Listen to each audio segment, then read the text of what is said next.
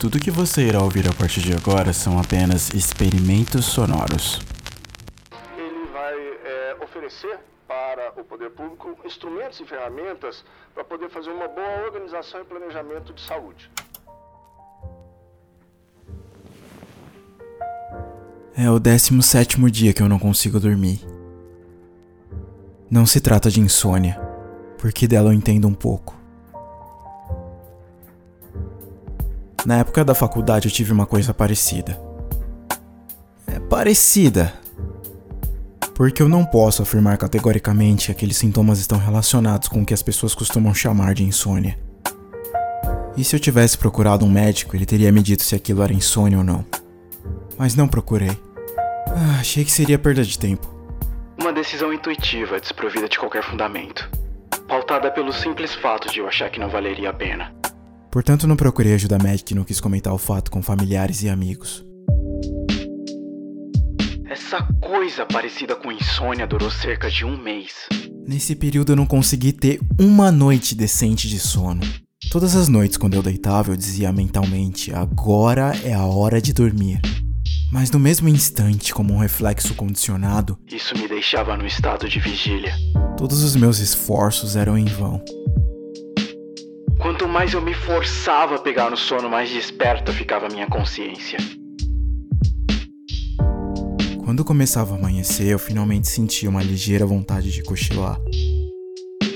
Mas essa sonolência estava longe de ser chamada de sono. Eu sentia na ponta dos meus dedos uma ligeira sensação de sono. Mas o estado de vigília insistia em permanecer. As poucas e breves cochiladas acompanhavam uma sensação nítida de que minha consciência, sempre vigilante, observava-me atentamente do quarto ao lado através de uma fina parede. E o meu corpo pairava relutante na penumbra, sentindo na pele sua respiração e o seu olhar. Da mesma forma que meu corpo queria dormir, minha consciência me mantinha igualmente alerta. Esse estado de indefinida sonolência persistia o dia todo. Minha mente estava sempre enevoada. Eu era incapaz de discernir corretamente a distância, a textura e o peso dos objetos. Uma sonolência que se propagava em ondas com tempos irregulares. De modo que, sem querer, eu acabava cochilando deitado na poltrona do trem na mesa da faculdade ou durante o jantar. A sensação era de que, sem avisar, a consciência se dissociava do corpo. E o mundo ondulava, isento de sons.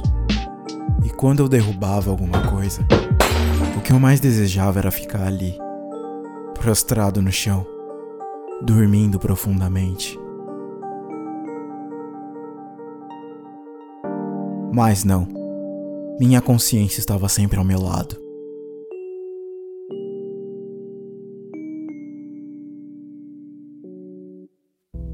Eu sentia a presença dessa gélida indiferente sombra. Eu caminhava, me alimentava e conversava em permanente estado de sonolência. Mas o estranho é que as pessoas ao meu redor não pareciam notar o meu estado crítico. Em um mês emagreci 6 quilos. E ninguém notou a diferença. Ninguém percebeu que eu estava vivendo em estado de sonolência. Isso mesmo, eu estava vivendo em estado de sonolência. Eu não sentia mais nada, como um corpo afogado. Todas as coisas ao meu redor estavam turvas e embotadas. Minha própria existência era questionável. Cheguei até a pensar que se uma rajada de vento me atingisse, eu seria arrastado até os confins do mundo. Um local que de tão distante nunca se ouviu falar. Meu corpo e minha consciência ficariam dissociados para todo sempre. Por isso eu sentia a necessidade de me agarrar em algo. Mas olhando ao meu redor, eu não encontrava nada para me agarrar. Ao anoitecer, o estado de vigília se intensificava. Eu me sentia completamente impotente. Ficava acordado na escuridão da noite sem conseguir pensar em nada. Enquanto escutava aquele tic-tac do relógio,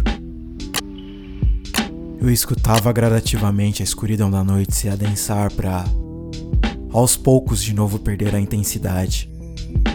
Mas certo disso, tudo teve um fim. Aconteceu de repente, sem nenhum prenúncio ou motivo aparente. Eu estava sentado tomando café da manhã quando de repente, do nada, senti um sono. Levantei sem dizer nada, devo ter derrubado alguma coisa na mesa e alguém falou alguma coisa comigo. Para poder fazer uma boa organização e planejamento de saúde. Só não consigo me lembrar o que. A única coisa que eu me lembro é que eu fui cambaleando direto para debaixo das cobertas e dormi. Dormi profundamente durante 27 horas seguidas. Quando eu acordei, eu era o mesmo de sempre. O mesmo de sempre, eu acho. Mas não sei explicar porque eu fiquei com insônia e porque eu fui curado de uma hora para outra. Aquilo foi como uma nuvem negra e densa trazida pelo vento de algum lugar muito distante. Ninguém saberia dizer de onde ela veio nem para onde ela foi. Mas seja como for, ela veio, pairou sobre a minha cabeça e se foi. E se foi? E se foi? E se foi?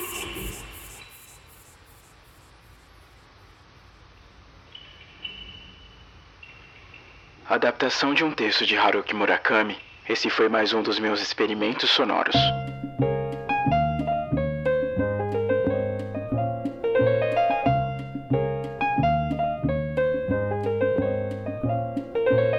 Light as a feather when I'm floating through, reading through the daily news, measuring the hurt within the golden rule. Centimeters of ether, I'm heating the speaker. Motivational teacher with words that burn people. Singing the headlines, line with discord. Paradise are never nice. The best laid plans of mice and men are never right. I'm just a vagabond with flowers for Algernon, an average Joe who knows what the fuck is going on. It's the hope of my thoughts that I travel upon,